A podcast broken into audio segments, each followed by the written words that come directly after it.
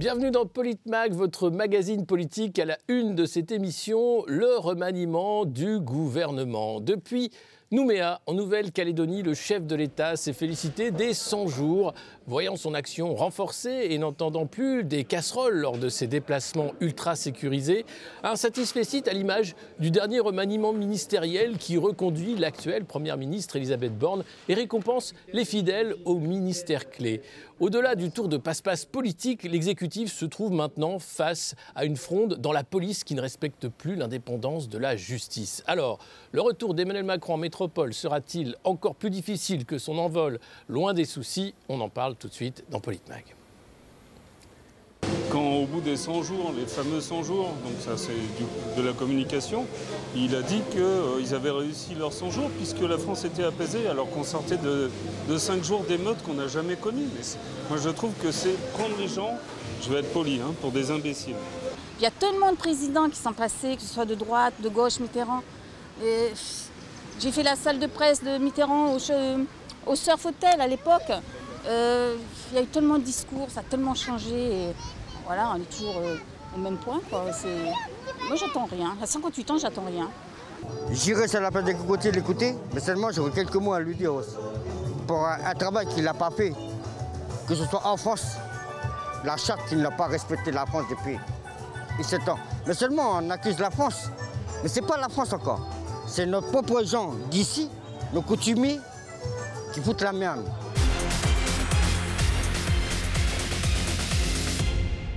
Et pour en parler avec moi sur ce plateau, Madi Saidi, bonjour, directrice euh, en conseil en communication et auteur de Française, venue d'ailleurs chez Stock. Également, euh, pour en parler avec moi, Farid DMS Débat, bonjour, analyste politique. Euh, autour de cette table également, Didier Mesto, bonjour, ancien directeur de Sud Radio et journaliste. Bonjour. Et également Gamal Abina, cofondateur du mouvement des droits civiques, bonjour. Bonjour. Alors, on a vu le vox pop de l'arrivée d'Emmanuel Macron à Nouméa. Il est finalement très peu attendu. Euh, les gens ont pris l'habitude des déclarations. Euh, vous, quel est le bilan que vous faites de ces 100 jours? À vrai dire, il n'y en a pas. La vérité, c'est qu'il nous avait promis 100 jours d'apaisement. On attend toujours l'apaisement. Et comme ça a été dit si justement tout à l'heure, on sort quand même d'émeutes assez violentes. On a tendance à les comparer à celles de 2005. C'est pas tout à fait la même. C'était pas du tout le même mouvement social. Et honnêtement, dire que la France est apaisée, se gargariser d'avoir fait en sorte que, cette, euh, que, que, ces émeutes s'arrêtent au bout de quatre jours, c'est quand même se moquer sacrément des Français. Mmh.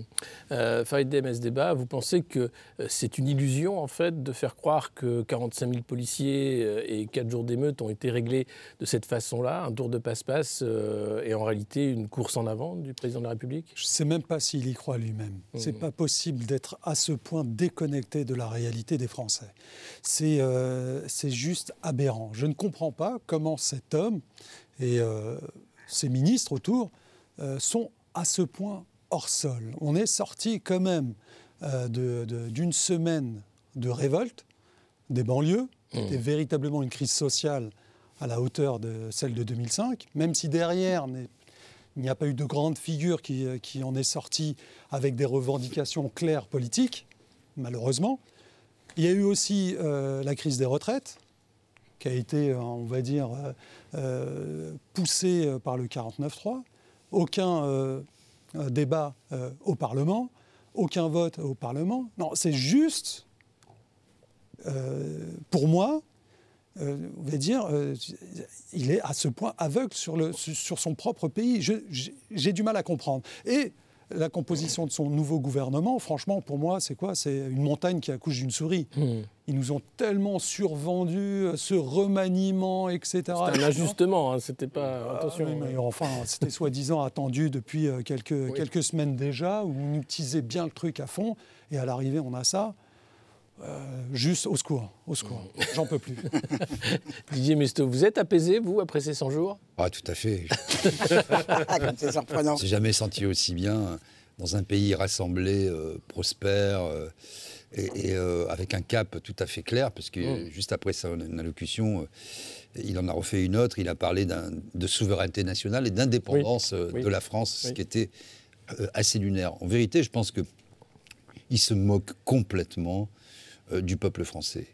Il suit son propre agenda, son propre euh, calendrier. Il sait depuis longtemps qu'il ne peut pas rassembler, parce qu'il n'avait rassemblé que 16% des inscrits déjà au premier tour en 2017. Il sait que quand il compte, il a sur 100 personnes 84 Français qui sont contre sa politique ou qui ne le soutiennent pas. Donc à partir de là, lui, il s'adresse à qui? Il s'adresse à sa petite base, il s'est resserré sur sa petite base du fidèle, il a un socle qui ne bouge pas trop, qui s'est modifié euh, durant le Covid et après le Covid. C'est-à-dire c'est un socle qui a vieilli, il a le vote des, anciens, hein, soyons clairs, du troisième âge, il a fait peur à tout le monde, etc. Et, donc il parle euh, à ces gens-là, il parle aussi euh, d'une certaine manière à l'oligarchie hein, qui, le, qui, le, maintient en place, et mmh. puis il parle beaucoup à la police.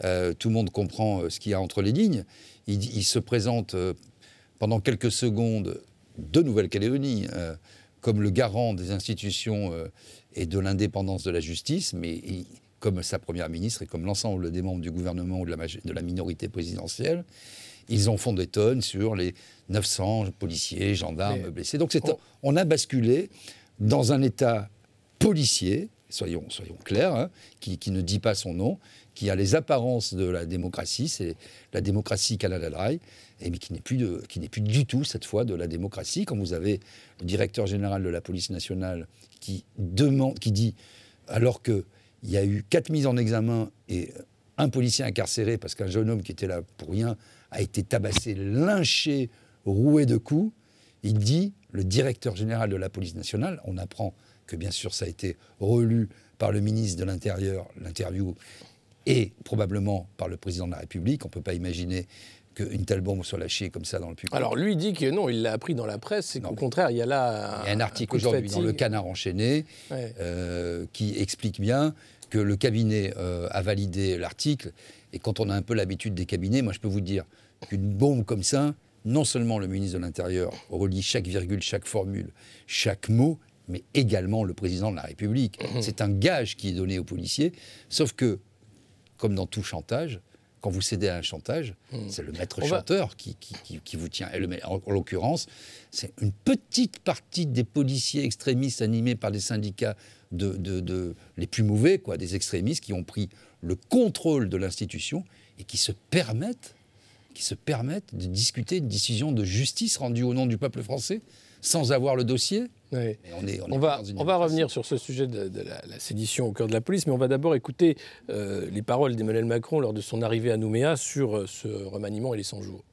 La Première ministre a essayé. Mais il y a deux leçons très concrètes pour le pays de ces 100 jours. La première leçon, il n'y a pas de majorité de rechange. Lorsqu'il y a des motions de censure qui ont été votées, elles n'ont pas emporté la majorité. Donc il n'y a pas de majorité alternative. La leçon que j'en tire, c'est un, l'ordre, l'ordre, l'ordre. La deuxième, c'est que notre pays a besoin d'un retour de l'autorité à chaque niveau, et d'abord dans la famille. Et je comprends l'émotion qu'il y a aussi euh, chez nos policiers, qui ont eu le sentiment d'être confrontés à la violence la plus extrême. Et donc il faut entendre cette émotion, tout en faisant respecter euh, l'état de droit pour tous.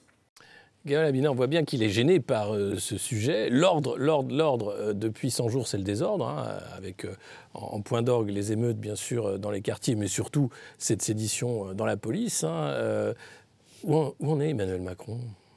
J'ai l'impression qu'il n'est pas vraiment avec nous, mais par contre, j'ai apprécié le terme utilisé tout à l'heure de mouvement social. Parce que ce qui s'est passé, ce qu'on appelle émeute, c'est toujours la conséquence de quelque chose de politique. Mmh. Hein. Euh, Monsieur Macron nous dit que, euh, et c'est ça qui est grave, il n'a pas de retour sur investissement. Il fait un triptyque l'ordre, l'ordre, l'ordre. Avant, c'était liberté, égalité, fraternité. Intéressant comme champ mmh. de formule. En 2005, il y avait quelques grandes villes qui étaient effectivement, qui avaient eu un mouvement émeutier à la suite de, la mort de deux jeunes enfants. Là, on a eu 500 villes, il le dit lui-même, 500 villes qui se sont euh, littéralement manifesté violemment. On parle d'une jeunesse qui est en rupture avec le politique, qui est en rupture avec le social, qui n'est pas du tout intégrée socialement. Je parle bien d'intégration sociale, non pas d'intégration ethnique, parce que c'est souvent comme ça qu'on déplace le débat. Et il, explique que nous avons remis l'ordre sur le territoire. C'est pour ça qu'il parle. Le problème, c'est pas ce qui s'est passé. Mmh. Tout comme en 2005, c'est le froid qui a arrêté euh, les violences. C'est juste le froid, c'est un vulgaire froid qui est arrivé, les gens ne sortaient plus. Là, c'est les vacances C'est-à-dire que moi, j'ai fait le pari que ça durait 3-4 jours, parce que les vacances arrivaient, les gars avaient pris leurs billets, ils ne peuvent pas les annuler, ils se barrent. Donc, ce qui se passe, c'est qu'aujourd'hui, M. Macron nous explique, loin de la France, quand même, à des milliers de kilomètres, à 2000 kilomètres de l'Australie, il nous explique que euh, nous avons bien géré la situation, tout s'est bien passé. Au terme de ces 100 fameux jours qui auraient dû être un moment d'apaisement, d'après ce qu'il a dit, on se retrouve dans une bérésina on peut faire les comparaisons, les 100 jours de, Napoléon, mais ce qui est sûr, c'est qu'il se positionne comme quelqu'un qui explique qu'il a, qu'il, a le manche et qu'il le tient bien, alors qu'en réalité, depuis des mois et des années maintenant, il a tendance à avoir le bateau coulé et il prend une cuillère pour écoper. Donc on a un vrai problème avec ça, et moi je pense qu'il faut réfléchir au désordre qui sont installés. Et quand il dit que les policiers qui ont été violentés, parce qu'il parle de violence, extrême, c'est pas ça la violence extrême. La violence extrême, c'est le terrorisme, c'est les, meurtres de la rue, c'est ça, avec des armes. Là, on est sur des mouvements de jeunes qui sont violents, c'est vrai, mais c'est une violence qui n'est pas extrême encore. On est très loin des favelas brésiliennes. Donc moi, je pense qu'il n'utilise pas les bons termes, mais qu'il a le, sens de la, formule exagérée. Il est en guerre, il est toujours en guerre avec tout le monde. On était en guerre contre le Covid, en guerre contre les Russes. Maintenant, on est en guerre contre la société.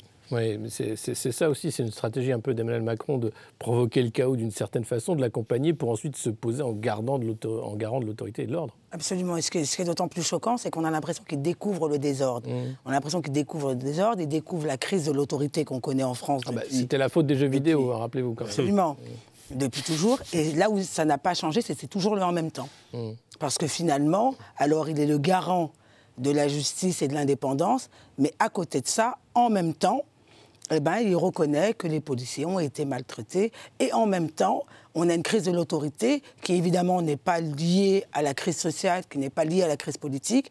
En même temps, c'est la responsabilité des parents. Mmh. Et la vérité, c'est qu'avec Emmanuel Macron, ce n'est jamais de sa faute. Jamais. C'est vrai, c'est euh, ça, une constance. Au moins, il a une constance. Voilà. Aucune responsabilité. on l'a vu avec les ministres également. Hein, Absolument, que ce soit en France ou que ce soit à Nouméa, on a cette constance. Et il y a aussi euh, je ne sais pas, peut-être que c'est voulu, peut-être que c'est de manière fortuite. À chaque fois qu'il y a un problème dans ce pays, notamment là, l'affronte des policiers, Emmanuel Macron n'est jamais là. Mmh, mmh.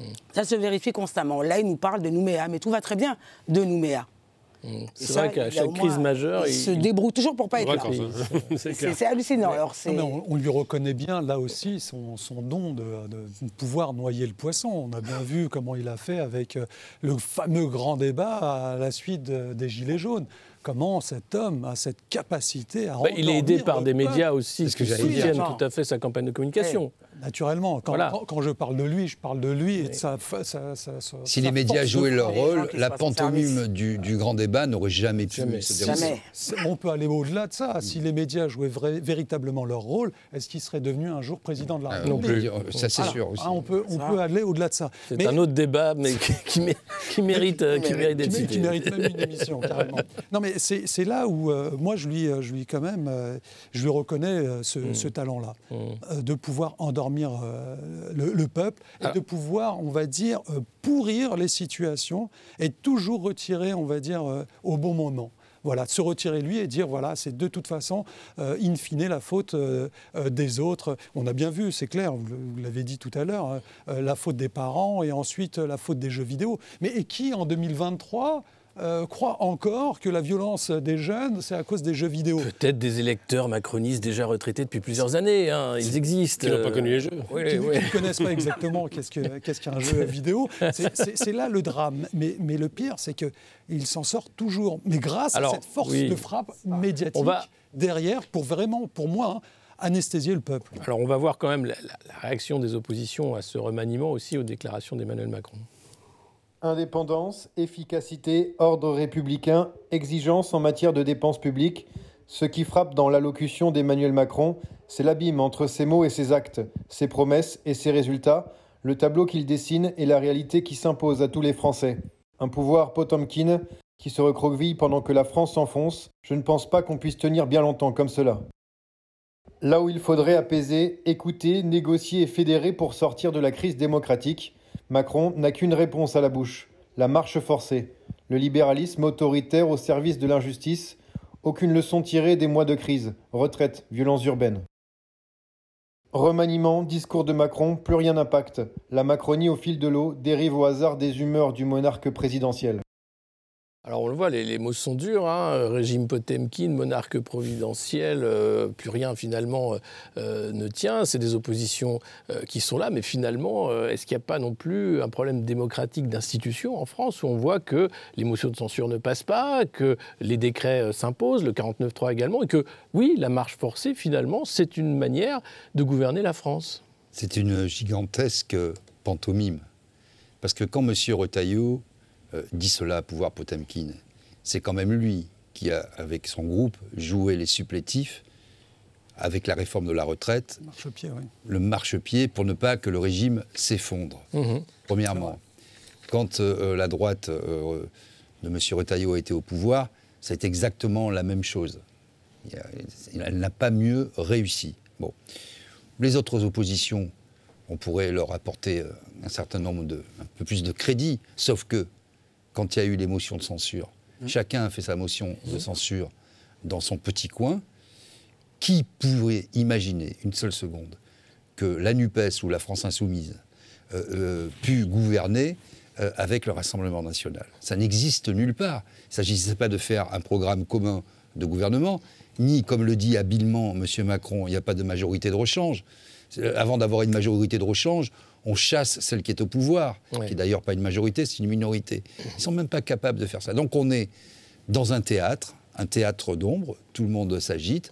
Je reprendrai le mot de Shakespeare, hein, c'est euh, une histoire insensée euh, euh, par, des fous qui ne, par un fou qui ne signifie rien. Donc là, tout le monde est contre la Ve République, ce que vous dites, les institutions qui ne fonctionnent plus, mais tout le monde s'y love avec délectation. Et c'est aussi un des problèmes de la classe politique française, parce que dès lors que la politique est devenue un métier, généralement celui de ceux, de ceux qui n'en ont pas, hein, euh, quand vous êtes rémunéré, euh, vous n'allez pas scier la branche sur laquelle vous êtes assis et vous essayez de, vous maintenir par tout un tas de subterfuges. Oui, parce que c'est ça le problème de la Emmanuel Macron agite le spectre de la dissolution de l'Assemblée nationale si jamais une motion de censure venait à passer. Mais hein. s'il est malin, Emmanuel Macron, et je pense qu'on ne peut pas lui retirer à la fois le fait d'endormir et le seul qui fait de la politique aujourd'hui mmh. et qui a une stratégie euh, politique. Là, euh, il va faire euh, s'affronter les uns les autres. Il voit qu'il n'y a pas effectivement une possibilité d'alliance pour au moins le renverser. Avec ce qui est en train de se passer avec la police qui fait sédition, on est quand même à un moment clé de notre histoire de la République française. C'est la première fois depuis 1958 que la police euh, emploie des mots aussi durs, après il y a peut-être des problèmes, etc. Mais on est de fait entré dans un autre régime, dans un autre mode de gouvernance et de gouvernement. Euh, s'il va au bout de sa logique, il n'y a pas de raison qu'il ne dissolve pas euh, les mois prochains, parce que ce gouvernement, qui était un remaniement technique, en fait, qu'est-ce qui s'est passé? Il a viré ce qui était vraiment trop encombrant. Arlène Schiappa, ah, c'était plus, c'était plus tenable. Bon, Papendiaï, c'était plus tenable. Donc, il, François Braun à la santé. Plutôt que d'ouvrir, voilà, François Braun, plutôt que d'ouvrir, qu'est-ce qu'il a fait? Il a resserré sur ses fidèles. Il ne veut pas chercher comme il l'a euh, dit euh, publiquement vis-à-vis d'Elisabeth Borne, une majorité plus large. Une, tout ça, c'est pour des, pour des gogos. Il ne recherche pas une majorité plus large. Il souhaite se recentrer sur sa majorité, ne veut plus être embêté. Et s'il continue comme ça, il va dissoudre. Et total, qu'est-ce qui va se passer vu l'ambiance dans le pays? C'est pas la NUPES qui va en bénéficier. Hein. Non, clairement pas. Mais d'ailleurs, le Rassemblement national. Ça hein. permettra de mettre en scène évidemment déjà le duel de 2027, puisque depuis Nouméa, euh, Emmanuel Macron euh, a adoubé Édouard Philippe, le maire du Havre, euh, président du parti Horizon, ancien Premier ministre, en disant ce serait bien qu'il continue mon œuvre.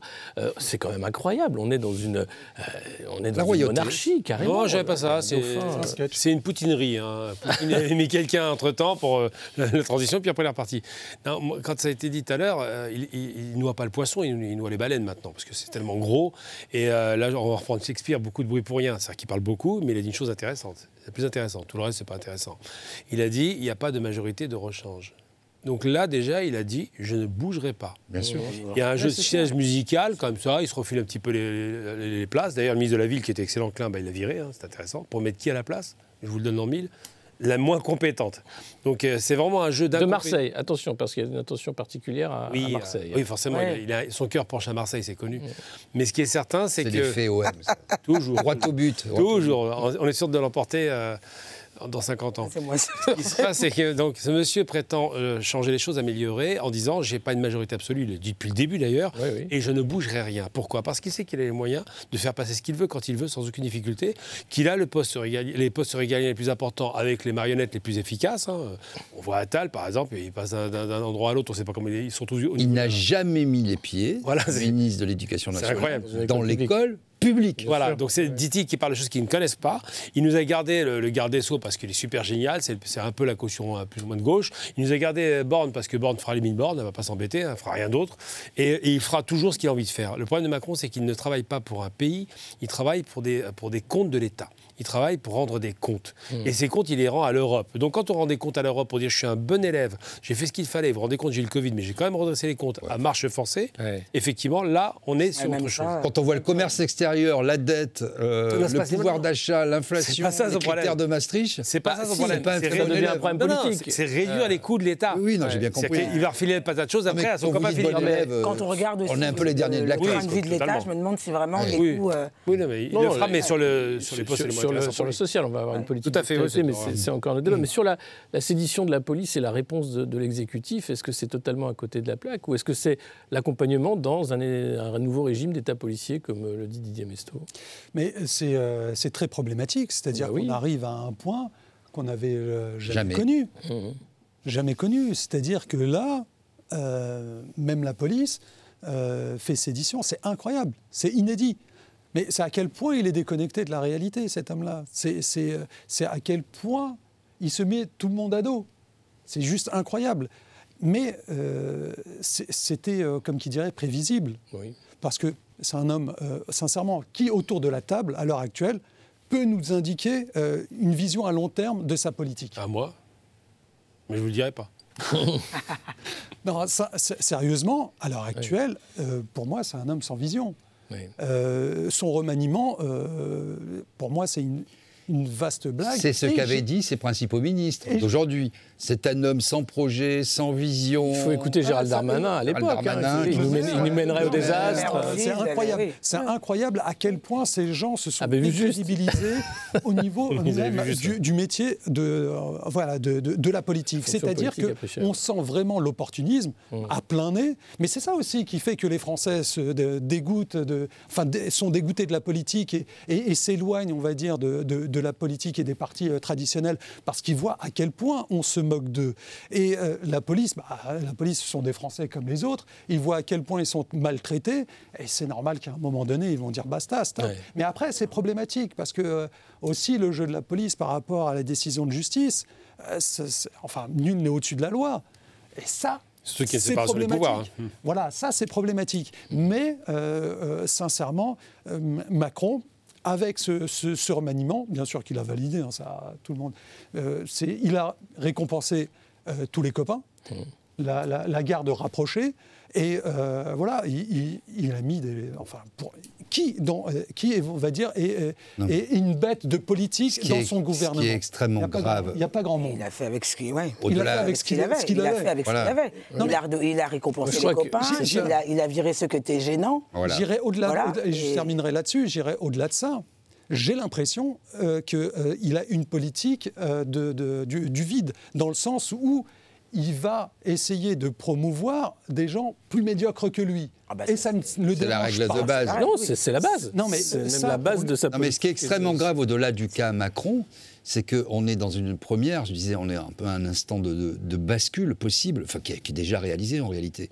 C'est que quand vous, vous avez le directeur général de la police nationale, c'est-à-dire le premier flic de France, qui se permet de, soyons clairs, de demander un statut à part entière au-dessus ou à côté de l'état de droit, quand il dit un policier en attente de son procès, je considère que sa place n'est pas en prison. Il n'est pas en prison, le policier, parce qu'il est policier. On ne va pas en prison parce qu'on est policier, charcutier, chômeur euh, ou RMiste. On va en prison parce qu'on a commis des actes délictueux. Je rappelle que dans cette affaire, c'est euh, un juge qui a instruit, c'est un juge qui a euh, écouté. Il y avait quatre personnes qui ont p- passé à tabac un jeune qui n'avait rien à voir, qui l'ont littéralement lynchés, n'ayons pas peur des mots, et que sur les quatre, il y en a un seul qui a été mis, enfin les quatre ont été mis en examen, un seul qui a été placé en détention provisoire. C'est un principe fondamental de la République française. C'est comme ça, c'est l'honneur de la France que d'avoir une justice indépendante n'importe quel criminel peut se défendre, y compris les criminels nazis ont eu droit à une défense. Barbier. Hein. Et donc tout, tout, le droit français repose là-dessus. Sortir de ça, c'est ouvrir l'arbitraire. Il y a des hommes politiques qui surfent là-dessus, comme M. Zemmour, et dit en fait, il faut accorder une présomption d'innocence, enfin, de Humilité, un statut particulier aux policiers, immunité, euh, pardon, euh, pour qu'on puisse se défendre, euh, voilà, de légitime défense. Mais, mais, vous vous rendez compte quand on... Non, non, mais moi, moi ce qui est choquant, c'est de voir un président de la République qui refuse de condamner des éléments de la police qui n'ont rien à faire au sein de la police nationale et de faire comme si euh, finalement ceux-là sont excusables et qu'il n'y a pas de travail à faire. C'est son rôle de garant des institutions, de garantir l'institution police nationale. Euh, or, on en est loin. Alors, on va, on va malheureusement finir la, première partie, mais on va revenir sur ce débat, et puis surtout aussi, euh, bien sûr, sur cette visite hein, en Nouvelle-Calédonie et la question de, de l'indépendance également euh, qui est importante. Restez avec nous, on se retrouve dans quelques petites minutes pour la deuxième partie de Politmag.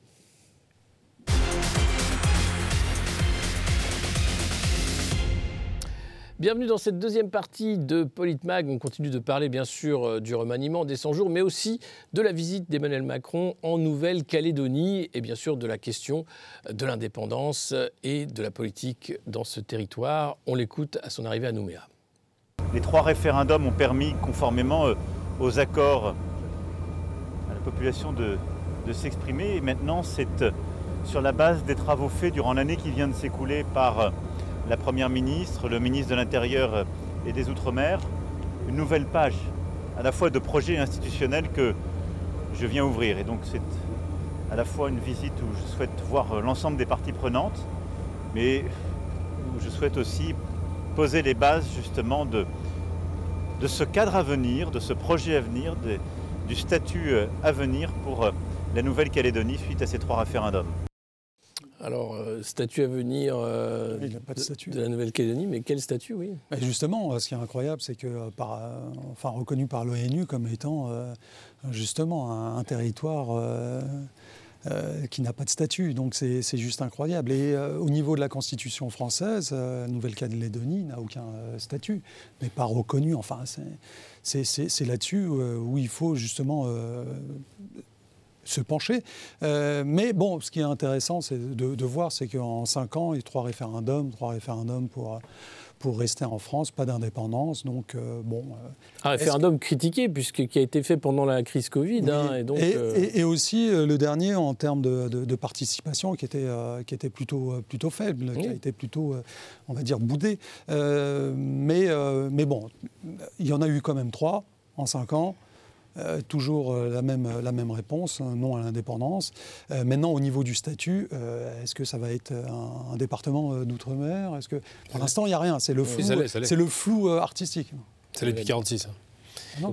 Si, si. En 1946, ils ont essayé de, ils leur ont donné, ils ont aboli le, statut d'indigénat, ils leur ont donné cette départementalisation pour euh, maintenir ce territoire qui est à 2000 km à l'est de, de, l'Australie. Donc c'est très stratégique. Ils en ont besoin évidemment parce que c'est une base avancée.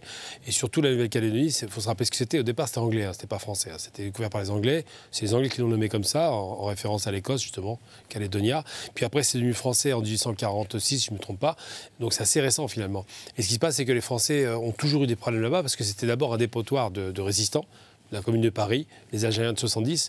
Et ensuite, ça a été euh, euh, une grande prison pour euh, les gens qu'on a envoyés là-bas en bagne. Donc la, Calédonie, c'est quand même un territoire, il y a beaucoup de gens qui, ont, des revendications anciennes, qui ont une colère qui est bien bien marquée et qui, qui, a, qui, a, brillé un temps avec l'exploitation des mines et après s'est effondré. Mais ce qui se passe, c'est qu'aujourd'hui, ce, qui, est choquant dans l'histoire, c'est qu'ils proposent des référendums en cascade. On se rappelle le 88 avec Chebaou, ce qui s'est passé à Nouméa. Et aujourd'hui, on parle de référendum en cascade. On, a l'impression que la France leur propose de partir, mais de rester en même temps. C'est le contrôle de la région, tout en leur disant restez un petit peu, euh, débrouillez-vous, parce que le budget de l'État calédonien, c'est 47%, c'est la, France qui l'assure. Donc tout ça, c'est des relations assez bizarres. On a du mal à lire ce que veut dire Macron par rapport à ces référendums, et les autres d'ailleurs, mais cette accélération de l'histoire sous Macron est plutôt bizarre. On croit qu'il veut, se débarrasser d'eux ou les responsabiliser, c'est très compliqué à lire. Il m'a dit ça, il dit. Mais en fait, on n'y comprend rien. Moi, j'y comprends rien. Ce qu'il nous a dit, ça ne veut absolument rien dire. Alors, évidemment, il y a eu trois référendums.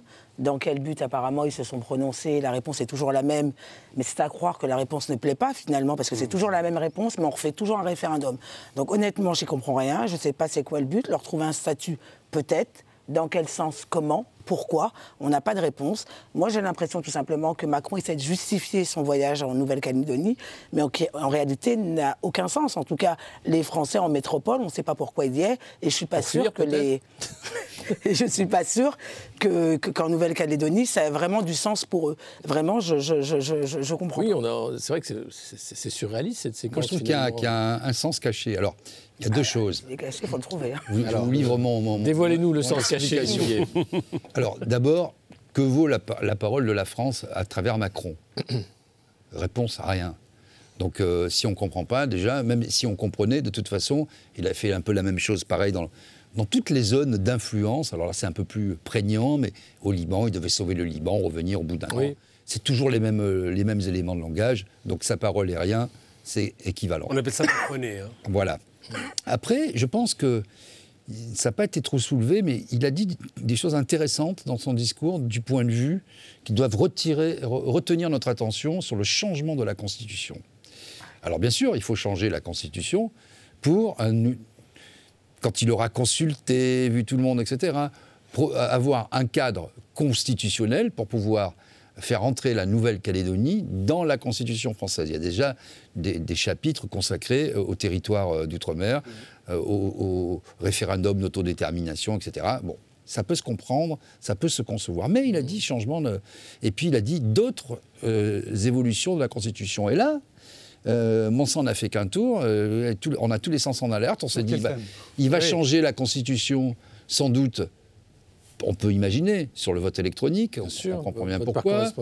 Sur le pass euh, sanitaire, qui sera plus que sanitaire, qui sera beaucoup plus que ça. Vaccinal. Qui sera vaccinal, qui, ah, permettra aux non de voyager. Donc je pense qu'il faut être très vigilant d'un point de vue sanitaire pour voir quelles dispositions il va faire entrer dans la, dans la Constitution. Le droit à avoir un dossier numérique euh, euh, face aux pandémies qui menacent. Euh, il peut nous faire un coup de jarnac sur le climat, parce que ça, ça, ça, ils le font chaque fois, ça mange, ça mange pas de pain. Et enfin, il peut aussi bidouiller euh, les choses euh, du point de vue de l'élection du président de la République. Euh, Nicolas Sarkozy n'avait pas hésité en 2007 à modifier la Constitution pour rendre le président de la République totalement irresponsable de ses actes. Hein. Il est pénalement irresponsable. Euh, on voit bien pourquoi il l'a fait aujourd'hui, oh, avec un peu de, avec un peu de recul. Mais bon, voilà.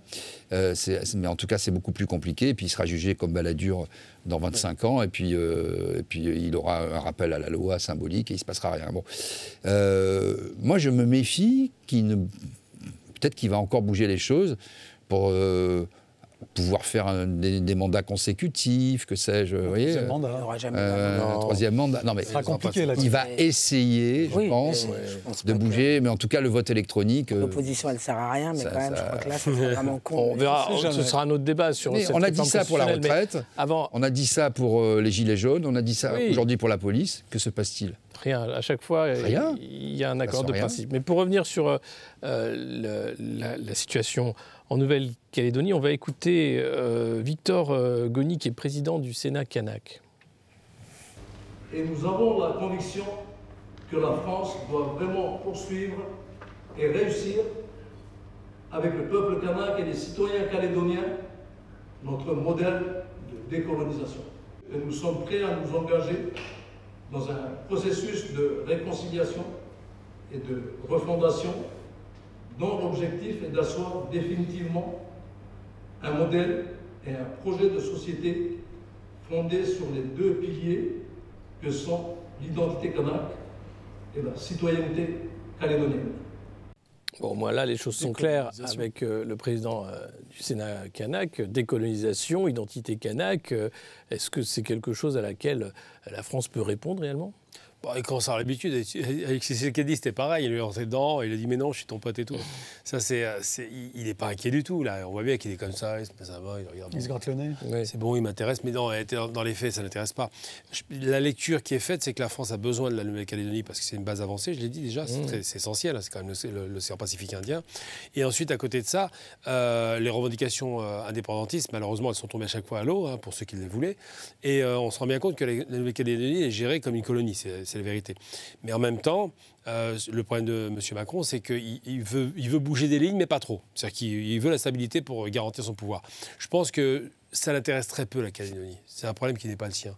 Quand on ose trois référendums coup sur coup sous son mandat, ça en dit long sur le personnage. Mmh. En revanche, la Calédonie posera problème à terme s'il n'y a pas de développement économique, s'il n'y a pas une pérennisation des institutions là-bas. Et là, c'est un vrai problème. Alors, ils vont faire peut-être un parlement pour les décorations comme encore, ça, certainement, ils l'ont fait. Mais ce qui est certain, c'est qu'aujourd'hui, la question calédonienne est une question qui est à des kilomètres de Macron. C'est vraiment pas le centre, c'est comme pour l'histoire des Antilles. Il fait des référendums aux Antilles. Il a proposé quoi? Martinique, euh, il y avait Guyane, mais pas Guadeloupe. Parce que Guadeloupe, ça pouvait passer. Donc ils ont interrogé, pas lui, mais c'est celui qui précédait, ils ont interrogé deux, deux ou trois territoires, je crois Sainte-Lucie, mais pas Guadeloupe. Donc ils font, ils prennent pas de risque. Là, c'est très bien que le référendum, ce serait un non, mais ils donnent le sentiment de donner des pouvoirs, c'est tout. Mmh.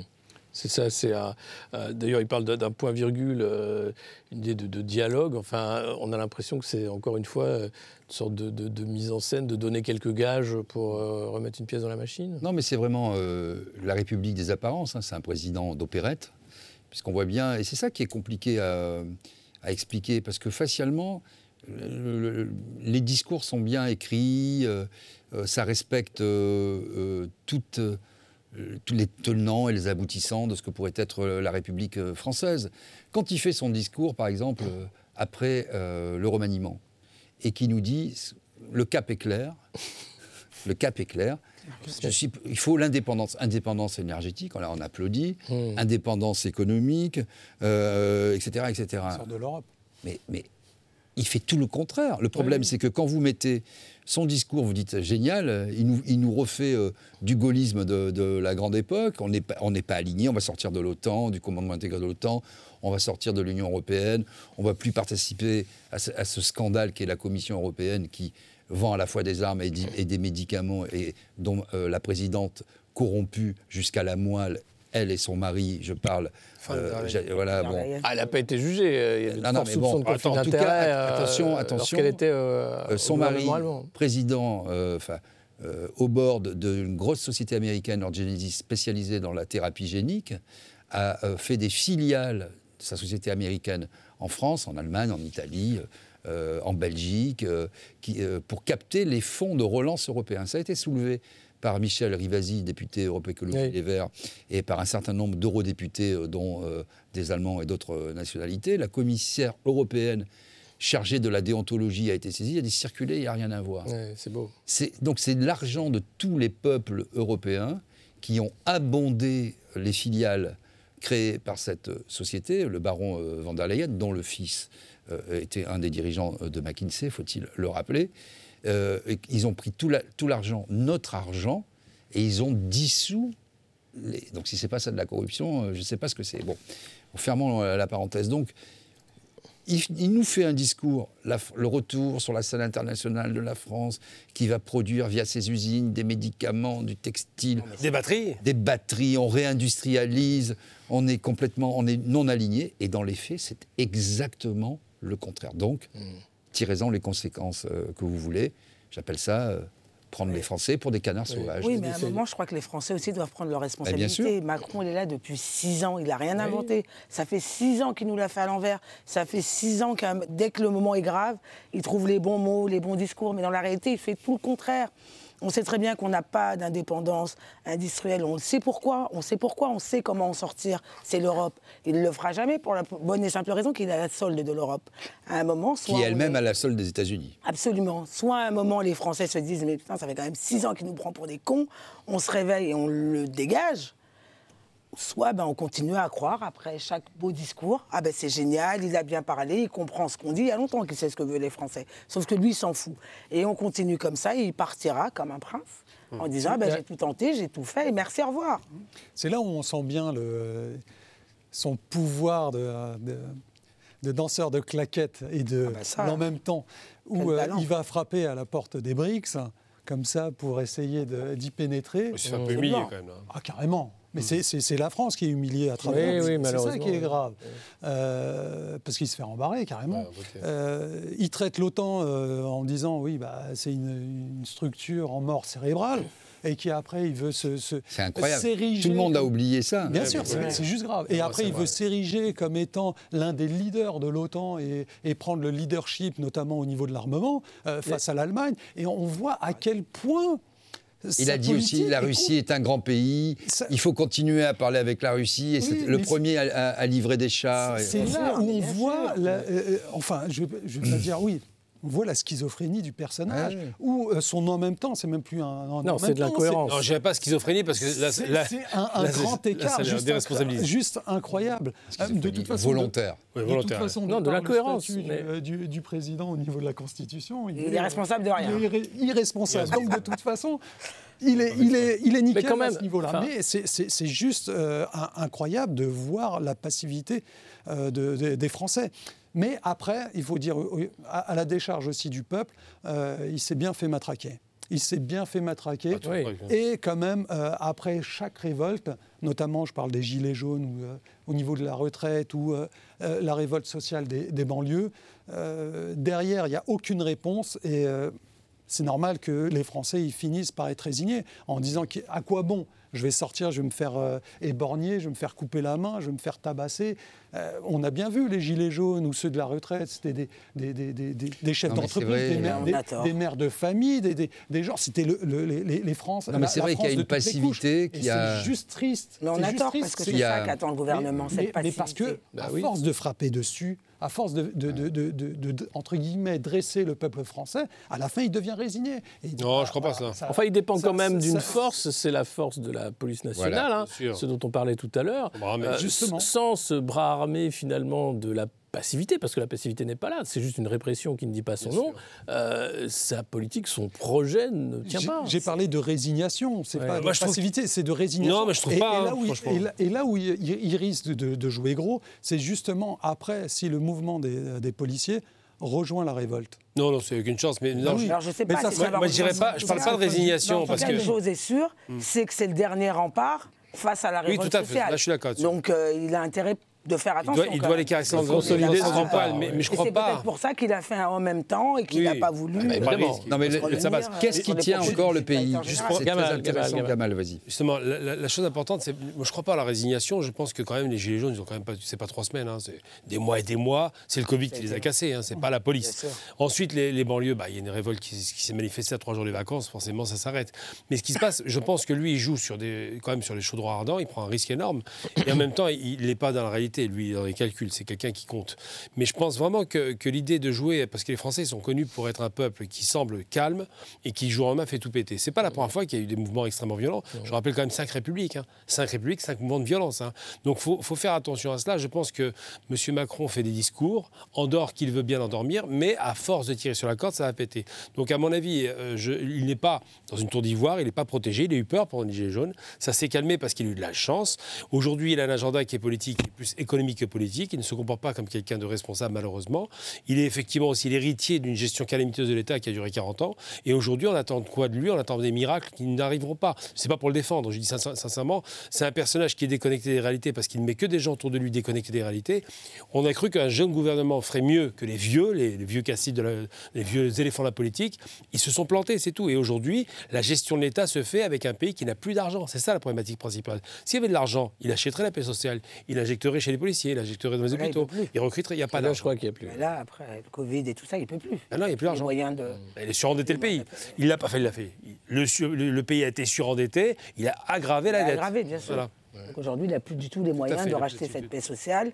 Et puis tous ces gens dont il s'est entouré, euh, son nouveau gouvernement, alors c'est évidemment, comme ça s'est souvent fait en politique, il a remercié les fidèles. Ok, encore faut-il qu'il soit capable. Mmh. Moi, quand j'entends la première prise de parole d'Aurore Berger, que je connais bien puisqu'elle était mon binôme lorsque nous étions porte-parole des C'est jeunes, dur, hein. euh, en charge des solidarités, et son premier propos sur la pauvreté, c'est de dire le but, c'est pas de sortir les pauvres de la pauvreté, mais de faire en sorte qu'ils vivent mieux leur pauvreté. Oh, quelle horreur c'est J'ai pas entendu ça. Non, mais où vivez-vous J'ai en fait entendu ça et ça m'a- hérissé le poil. Et je pense que ça en dit long sur ce qui nous attend. Non, mais ça, c'est- on dirait presque. elle a, elle a pas dit ça. On mais dirait presque dans Sacha Guitry. C'est c'est l'idée. c'est Non, il y a une chose qui est détestable chez M. Macron, je le dirais pour finir mon propos. Simplement, c'est qu'il dit une chose qui est gravissime pour un chef d'État, pour un responsable. Il est aux commandes, un haut fonctionnaire, le number one quand même. Il dit aux parents des enfants, un coup c'est les jeux vidéo, c'est le rap, je ne sais, vous êtes responsable. Je rappelle que pendant 40 ans, on a déresponsabilisé les parents avec des lois successives jusqu'à dire si vous mettez une gifle, ça se passera mal pour vous. On retire les enfants des parents. Et aujourd'hui, bah, c'est vous les responsables, les parents. Vous ne savez pas, vous gérez pas votre, votre marbaille. Et là, on ethnicise le débat et on déresponsabilise les parents, en, les parents en faisant croire que c'est des imbéciles. Ça, c'est gravissime, ça part. Oui, il se, il se dédouane à chaque fois, de toute façon. C'est jamais de sa faute. Tout ce qui se passe dans le pays, c'est jamais de sa faute. Mais alors, dans Non, ce cas-là, il est responsable de quoi ce, ce- Qu'est-ce qui, ti- C'est- qu'est-ce cet qui homme, fait, en fait. tenir le pays aujourd'hui et qu'on bascule pas plus vite dans une dictature? Finalement, aujourd'hui, ce sont les juges. L'institution. On a beau jour, on Et a- les fonctionnaires et qui les sont fonctionnaires. euh, dans Ah les oui, ministères de la justice, à l'école, Je euh, dis qui ça font parce leur boulot beaucoup, parce qu'ils l'aiment. on a beaucoup boulot, ouais. tapé sur les juges. Depuis six ans, on n'entend que ça. Il y a pas un- Depuis six ans, euh, et moi je, je pense qu'avant la responsabilité politique euh, de ce gouvernement ou de ces gouvernements successifs de M. Macron, c'est une responsabilité médiatique. Parce que euh, mettre la parole de syndicalistes policiers qui ont un QI de bulot, les, les plus mauvais, hein, C'est clair. et je, je- et je mesure mes propos, parce que je ne je, jette pas l'opprobre sur tous les policiers, loin de là. Ah, je croyais sur tous les bulots. L'immense, l'immense, j'ai trop de respect pour les bulots. L'immense majorité des policiers, ils sont républicains, ils ont envie que ça se passe bien, et ils sont les premiers gilets jaunes, quoi. Je vais, je suis un peu provocateur en disant ça, mais Non, C'est bien vrai, sûr. on- ils sûr, sont, ils sont les premiers, voilà. Donc ils, sont pris en otage par, le, leur hiérarchie, par des syndicats qui ont bien compris qu'ils sont de combine, y compris pour les avancements avec le ministère de l'Intérieur. C'est pas nouveau, ça fait euh, 30 ans que ça dure. Et donc aujourd'hui, si vous êtes un policier honnête et que, vous voulez pas faire de politique, juste servir votre pays et le peuple et les citoyens, vous, êtes cassé dans votre corps vous êtes mis au banc euh, de, de l'institution. Et donc ça, c'est très grave. Et donc quand je parle des juges, euh, aujourd'hui, c'est de pouvoir être un rempart. On a vu un certain nombre de syndicats, le syndicat de la magistrature qui a parlé, Ouais. les hauts personnages de- qui représentent la justice en France, des juges indépendants qui font quand même leur job. Parce que c'est pas simple dans le climat actuel de mettre un policier euh, sous les verrous. Vous voyez, ça ne tient plus que comme ça. Les journalistes ont failli, puisque bon, on va pas, re- on va pas refaire le, le débat. Les politiques, depuis que bah, ils vivent de la politique, quand euh, il y a des, des heures graves, euh, bah, ils ne sont pas capables de s'unir, non pas pour gouverner ensemble, mais pour éviter euh, le danger imminent. Mhm. Et enfin, euh, les philosophes, euh, historiens et géographes à Brushing, ils sont là nous, pour nous vendre la guerre tous les jours parce que ça ne va pas assez vite, assez loin. Mais vo- voilà, c'est un affaissement de la pensée, un- une décomposition de la pensée. Les médias mainstream et notamment les chaînes d'infos euh, sont, euh, euh, pratiquent le pourrissement. Donc à la fin, quand vous mettez ça comme étant la normalité, ce n'est pas la normalité, c'est anormal de faire parler ces gens-là.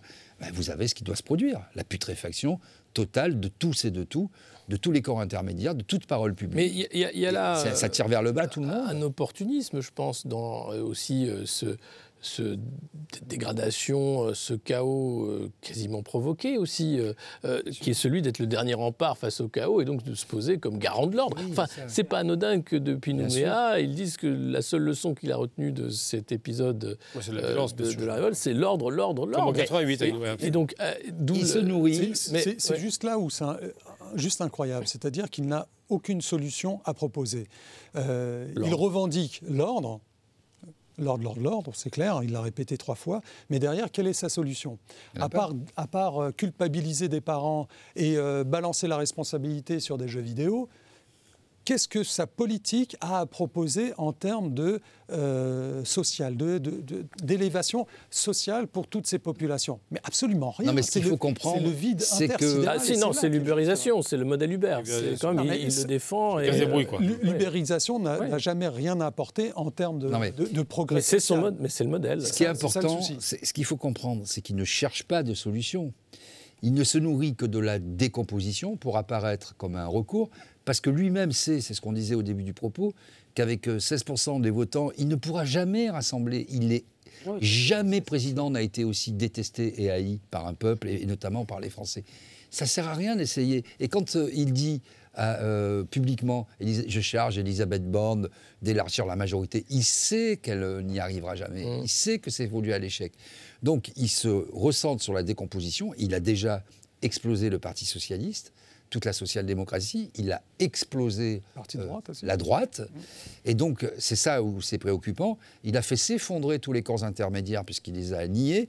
Il détruit tout corps social, mais aussi tout corps diplomatique, puisqu'il a détruit la, la- la diplomatie. Le corps préfectoral. Et, et vous, Il a vous- même dé- décrédibilisé la société civile. et vous voyez que l'omniprésident, c'est ça, c'est-à-dire que chaque fois qu'il y a une mesure importante à annoncer, même qui n'est jamais suivie des faits, c'est l'effet Papandiaï. Il a parlé à la place du ministre de l'Éducation nationale. Là, il y a Darmanin qui fait de la figuration. Il va à Nouméa, je vais sauver Nouméa. Et après, il, il va au Liban, etc.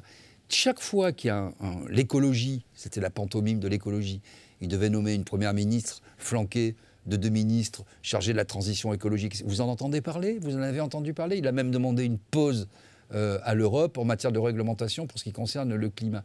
Donc ce sont des effets d'annonce. C'est quelqu'un, comme, comme vous dites, qui fait des claquettes, qui se met en scène et qui se nourrit de l'absence de- de- de- d'opposition sérieuse et qui se nourrit comme un charognard d'un corps social en décomposition. Je ne peux pas dire autre chose. Les images sont fortes. euh, Ah oui, mais c'est-. Euh, Au-delà de ça, qu'est- qu'est-ce qu'il y a à attendre après cette euh, aggiornamento sur les 100 jours? Maintenant, il dit qu'il fait cap sur la rentrée. Enfin, on a l'impression Hmm. que c'est comme ça des phases pour toujours euh, temporiser. Enfin, c'était rappelez-vous le maître des horloges. Oui, oui, il n'y a, Euh, a rien à attendre. Moi, ouais. je pense qu'il a son propre agenda. Ouais. Et il fout ce qu'il veut. Il Mm. n'y a rien à attendre de ça. Et ça va être comme ça. Il va y aller clopi clopant jusqu'à la fin de son, jusqu'à la fin de son, quinquennat- de son quinquennat. Mm. Il n'y a rien. Il n'y a pas d'échéance électorale. La prochaine, c'est quoi? C'est des européennes? Oui, les européennes. Les européennes. Ça n'a aucun impact pour lui. Donc. Ça n'a aura- pas d'impact pour lui. Non. Les Français votent plus ou moins, ils s'en foutent. Ils savent combien, de toute manière, c'est pas les députés qui vont euh, faire les Là. marionnettes au Parlement européen qui vont changer leur vie. Ils savent que tout. c'est plié. Donc il n'y a rien, en fait. Il n'y a rien à attendre. Il n'y a rien à attendre. Les oppositions qu'on avait, et tu l'as dit justement tout à l'heure, n'ont pas été capables de se rassembler pour faire tomber le gouvernement. La question, c'était pas de se dire que LFI va gouverner avec le RN et avec les LR. C'est soit les mecs sont assez intelligents, ils ont en face, ils ont en face d'eux une opportunité de faire tomber le gouvernement, ils le font, ils n'ont pas été capables. Chacun a déposé. siège de député. Chaque fois que ce gouvernement pouvait, ou les autres pouvaient tomber, chaque opposant, chaque euh, groupe d'opposition lui a euh, donné le minimum d'oxygène Mais bien nécessaire sûr, mais pour bien qu'il puisse sûr. se maintenir. C'est la seule chose. C'est la Ve République, c'est les institutions. On arrive à la fin euh, de cette deuxième partie et de cette édition de Politmag. Évidemment, on reparlera bien sûr de la réforme constitutionnelle. Euh, on a parlé de ce remaniement, moins évidemment de la visite d'Emmanuel Macron à Nouméa, parce que c'est vrai qu'on ne sait pas pourquoi maintenant, pourquoi à ce moment-là. Euh, en tout cas, merci à vous d'avoir participé à ce débat animé et merci à vous euh, pour votre fidélité. On se retrouve très bientôt dans une prochaine édition de Politmag.